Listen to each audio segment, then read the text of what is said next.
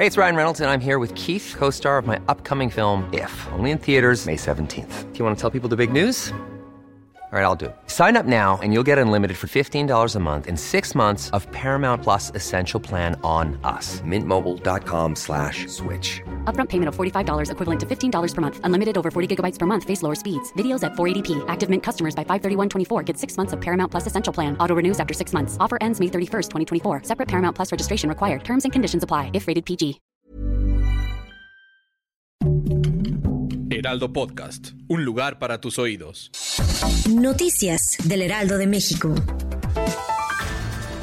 Presidente Andrés Manuel López Obrador aseguró que desde el gobierno federal ya analizan las vías para ayudar e incluso con el indulto a Roxana Ruiz Santiago, la joven indígena de 23 años sentenciada a 6 años de prisión por asesinar a su agresor sexual, aun cuando fue en defensa propia. En Palacio Nacional criticó el criterio del juez en el caso de Roxana de que fue ella quien usó un exceso de legítima defensa.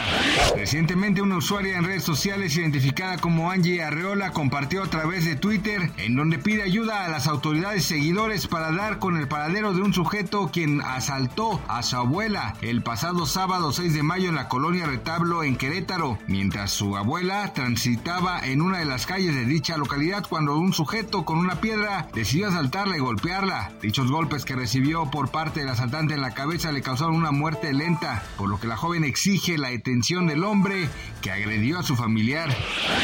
La Junta de Gobierno del Banco de México decidió por unanimidad mantener sin cambio su tasa de interés referencial en 11.25% y mantenerla en su nivel actual durante un periodo prolongado. Ante ello, para lograr la convergencia ordenada y sostenida de la inflación general de la meta de 3%, considera que será necesario mantener la tasa de referencia en su nivel actual durante un periodo prolongado.